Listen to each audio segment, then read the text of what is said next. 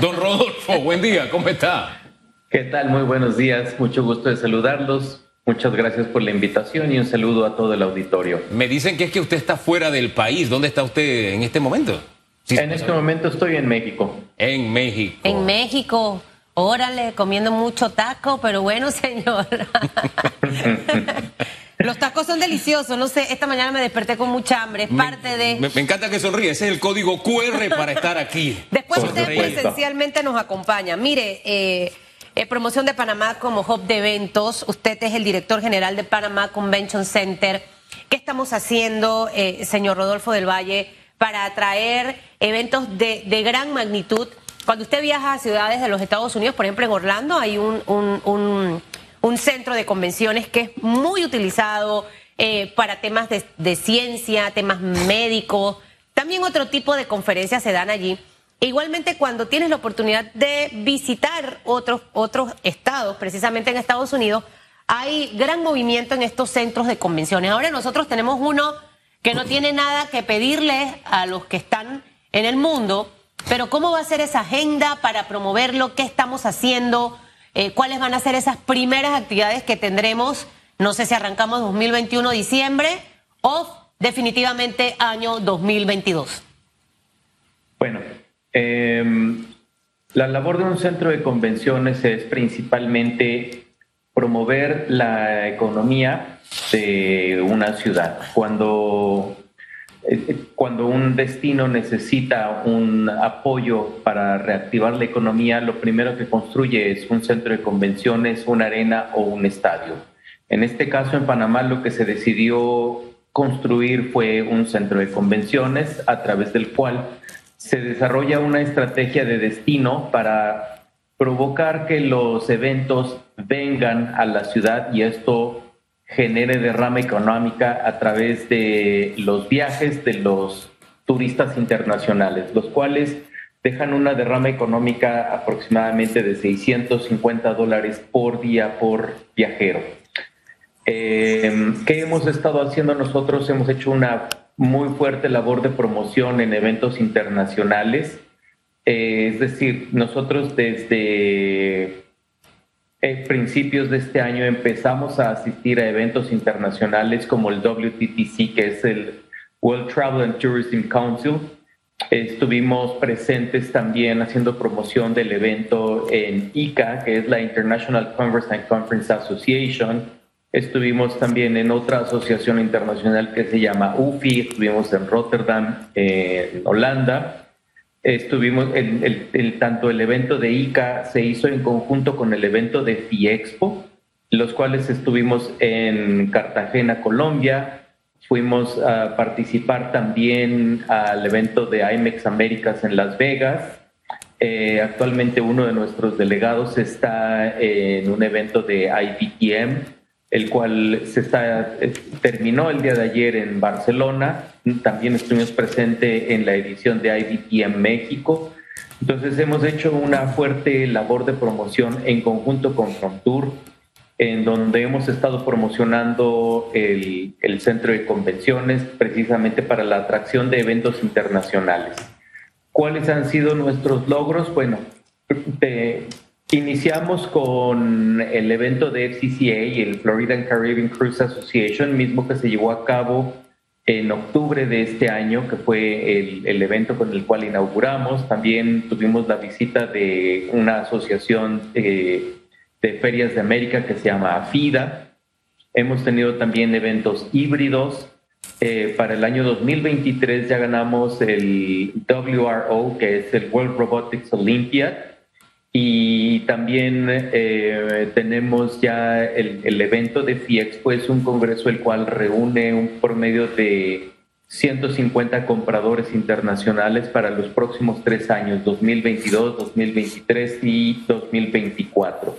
Tenemos también el evento de Latin Tire Expo eh, para el próximo año y tenemos algunos eventos locales que también ya han confirmado con nosotros, como es el evento de ADIMAC a llevarse a cabo el próximo mes de febrero Expo Comer, Expo Logística y Expo Turismo, entre, eh, otros. Eh, yo, quisiera que le diéramos como un contexto a, esto que Panamá está intentando hacer eh, de nueva cuenta, para utilizar esa frase muy mexicana, de nueva cuenta, porque lo hacíamos con Atlapa y era una oferta bastante llamativa, se hizo competitiva con Atlapa y llegó un momento en que no teníamos forma de, satisfacer las demandas de, eh, convenciones en Panamá. Cuando lo digo es que no había, es porque el centro se le daba gratis, era parte de, lo, de, los atractivos,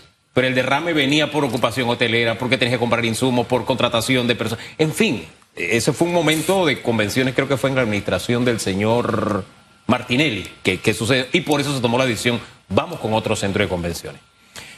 Quiero ponerle en contexto mundial de la siguiente forma.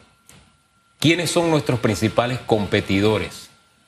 ¿Y por qué eligen Panamá quienes se deciden por la oferta panameña? Y si Atlapa seguirá funcionando y vamos a tener dos escenarios o solamente nos vamos a quedar con el Panamá Convention Center.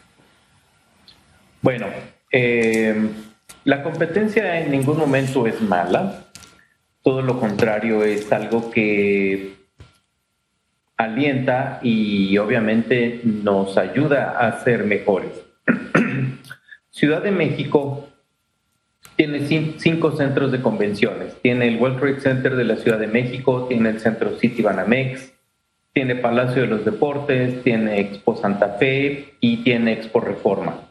Más todos los salones que tienen los, los, eh, los hoteles.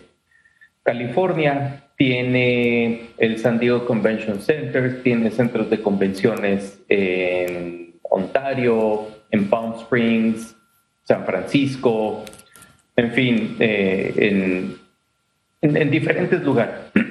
y ninguno de ellos ha tenido pérdidas, todo lo contrario, cada uno apoya a su propia región. El mismo mercado se va acomodando y va eligiendo el edificio que mejor se acomode a sus necesidades.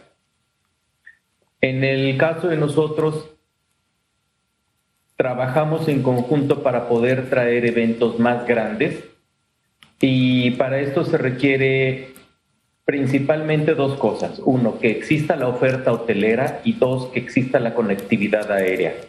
Ahora, con el nuevo centro de convenciones, el Panama Convention Center, aunado a una estrategia de destino en donde se cuentan con estas dos eh, principales necesidades, también estamos trabajando junto con las asociaciones para la profesionalización de la industria. Y esto lo, que nos lleva es hacer que el organizador de eventos viaje con la maleta lo más vacía que se pueda. Señor Rodolfo, lo interrumpo. Eh, escucho de muchos planes y de verdad que qué bueno que por fin ya tengamos este centro de convenciones. ¿De qué manera se han alineado ustedes? ¿Cómo es la estrategia? Porque al final el tema de la conectividad no es responsabilidad suya como director general del centro de convenciones. El, tema de atraer al turista y de, y de que venga a Panamá es responsabilidad, perdón, de la autoridad de turismo de Panamá. Entonces, ¿cómo han logrado trabajar en sinergia varios entes? Eh, Ministerio de Comercio también juega un papel fundamental. ¿Cómo es esa estrategia que en este momento están manejando para que todo, todas estas conferencias nosotros podamos tenerlas? Que al final, eh, Atalapa, por ejemplo, cuando usted va a hacer eventos, porque nos ha tocado a nosotros hacer eventos, no hay disponibilidad de fechas en muchas ocasiones. Entonces, es lo que definitivamente queremos y sí coincido con usted que la competencia es buena. Claro. Siempre la competencia es buena porque eso te va a empujar a dar un mejor servicio y ofrecer eh, opciones distintas a tus clientes. Cuénteme un poquito de esa, de esa estrategia, cómo la están trabajando en este momento, si ya se han sentado con el señor Skilsen eh, u otros eh, ministros o directores de otras instituciones. Nuestra prioridad siempre ha sido enfocarnos en los eventos internacionales. Dicho lo anterior y tomando en consideración que esto es la prioridad, fue una encomienda que nosotros tuvimos desde un inicio por parte de, la autoridad de turismo. Entonces, em, hemos hecho una gran labor de trabajo en conjunto, también con Promtur, con el señor Fernando Fondevila, con el ministro Iván Skilsen. Nosotros tenemos eh, que determinar cuál es el tamaño del grupo y con base en, en, la derrama económica que dejen, es decir, en el número de cuartos noche que genere, es, digamos, nosotros tenemos tres categorías. Los, los eventos de primera opción, que son aquellos que dejan una derrama económica superior a las 400, 400 eh, noches, 400 habitaciones o 1.200 eh, habitaciones en el pico y los que estén por debajo de estos requerimientos pasan como eventos de segunda opción. Entonces, para nosotros la prioridad son los eventos internacionales.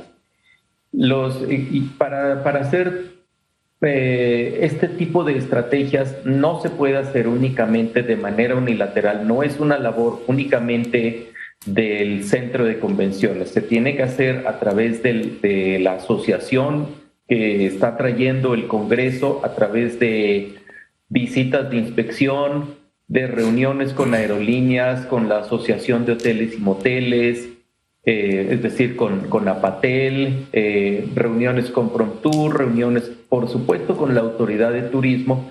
Y de manera conjunta se hace una visita de inspección, se revisan cuáles son las necesidades, cuáles son los salones, cuál es el programa del evento y de manera conjunta empezamos a coordinar cuáles son los esfuerzos que se requiere para ir satisfaciendo, porque no es únicamente ir a buscarlos, en muchas ocasiones tenemos que ir a concursar y ganarnos la sede del evento. Mire, e, ese, eso da pie a que me termine de responder lo que le pregunté anteriormente. Sí, la competencia es buena, pero ¿cuáles son los destinos competencia de Panamá? Y segundo, en ese cronograma ya de actividades, eh, porque una convención, un congreso no es algo que diga, vamos a hacer un congreso mañana, ¿para dónde vamos? esto es algo que se planifica. Le pongo un ejemplo, eh, le hago una analogía. Hay un concurso de oratoria ah, en Panamá, se celebró recientemente. Ya yo sé qué día, el otro año, se va, va, va, va a ser ese, ese concurso. Va a ser el 20 de noviembre del 2022 y me dijeron, usted tiene que estar ahí. Ya. Mire, un, año, un año de antelación queremos saber, primero, destinos competencia, ¿no? Para saber en qué nivel estamos, ¿no? Si es Barcelona, si es Dubái, con quién estamos compitiendo, o con México. ¿Por qué ese destino por Panamá? Y segundo, en ese cronograma, ¿hasta cuándo ya tenemos gente interesada o ha contratado el centro de convenciones, el nuevo centro de convenciones? Ok, destinos competencia. Costa Rica, México, Estados Unidos, eh, Brasil son nuestros principales destinos. Puerto Rico también es un, es un destino que está trabajando fuertemente. Colombia son los principales destinos con los cuales nosotros estamos compitiendo.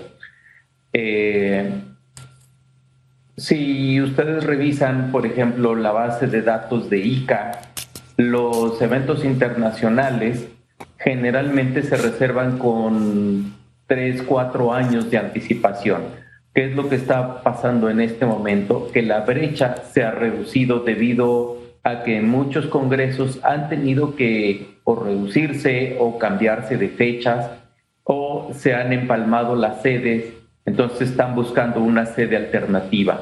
Entonces es justamente allí en donde nosotros aprovechamos para ofrecer el centro de convenciones y curiosamente ahora la gran ventaja es que Panamá es un país pequeño y es un país que puede controlar de una manera muy sencilla eh, o, relativamente sencilla el manejo de la bioseguridad. Entonces, eh, es, una, es, un país que tiene muchísimas ventajas, tiene un clima tropical, tiene una economía de dolarizada, tiene, tiene prácticamente eh, una población que es bilingüe, lo cual lo hace muy atractivo, tiene una percepción de seguridad bastante alta. Don Rodolfo, me quedo con el tema del manejo de la, bio, de la bioseguridad porque evidentemente tener un evento en un país donde el 30% de la población está vacunada versus un país donde el 80% de la población está vacunada es una ventaja comparativa que nos da, que nos coloca a nosotros con ciertas, con ciertos atractivos. O sea, yo lo veo de esa forma sin saber. Pero quiero que me profundice en eso, porque una de las cosas que Panamá ha decidido hacer bien es la vacunación.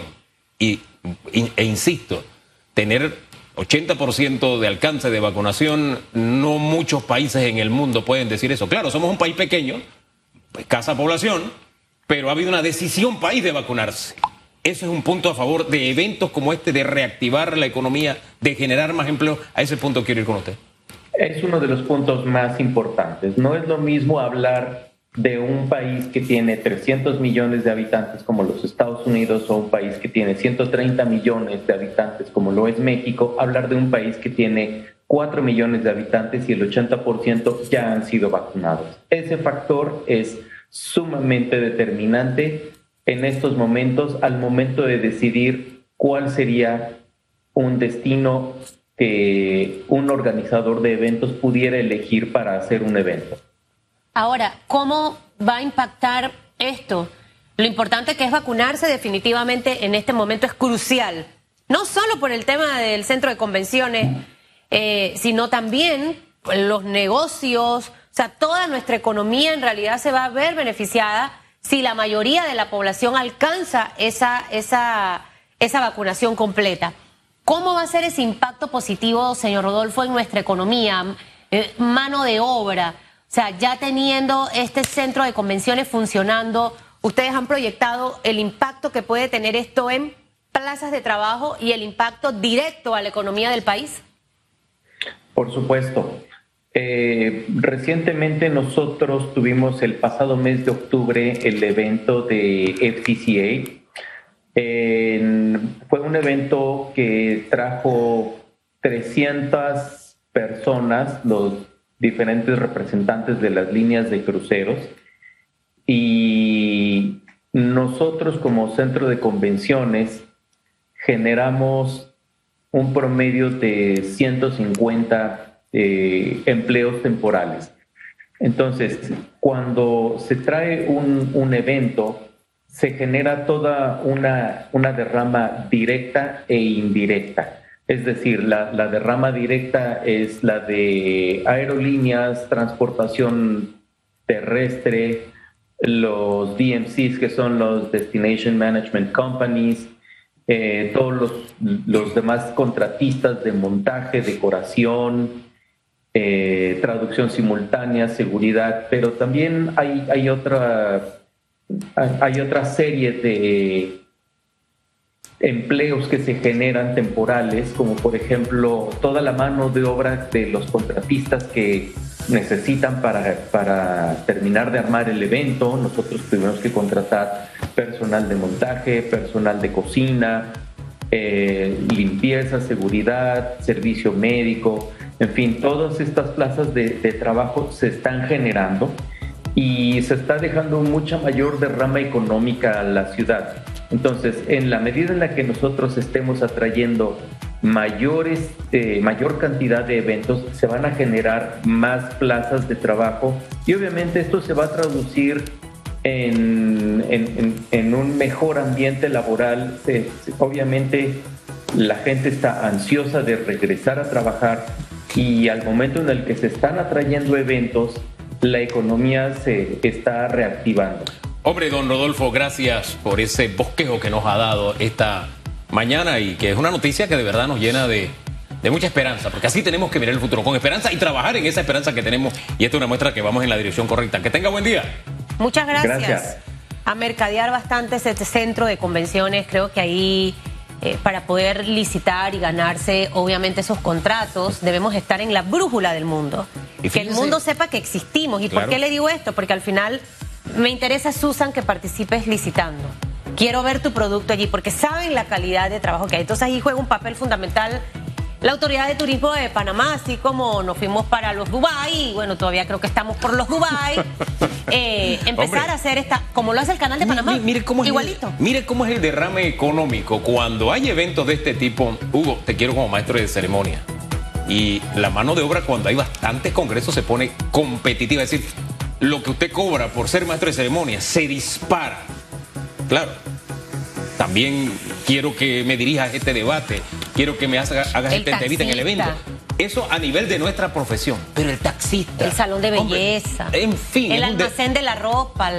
Y, poder presentar como credenciales de que somos atractivos con la mayor cantidad de la población vacunada nos dice vamos en la dirección correcta y nos dice que vamos en la dirección correcta también que ya comenzaron a trabajar en la vía de acceso al centro de convenciones, porque entrar a esa área un día normal. ¿Cómo se llama ese centro de convenciones? ¿Centro de convenciones Figali o centro de convenciones Amador? Centro de convenciones Panamá Convention Center. Ese es el nombre correcto. Ni Amador tampoco. No, tengo que acostumbrarme. Bueno, ahí hay un tema de marca que hay que posicionarlo, porque de hecho el centro de convenciones, usted escucha el centro de convenciones Amador. Ah, no, estoy en el Figali Convention Center hay que posicionar marca. Y, esa cicatriz que hay ahí del Figali, y digo cicatriz por cosas que están a medio palo, por la, imagen también de ese edificio y todo lo demás, y otro muelle que se quiso construir y que fue un litigio político.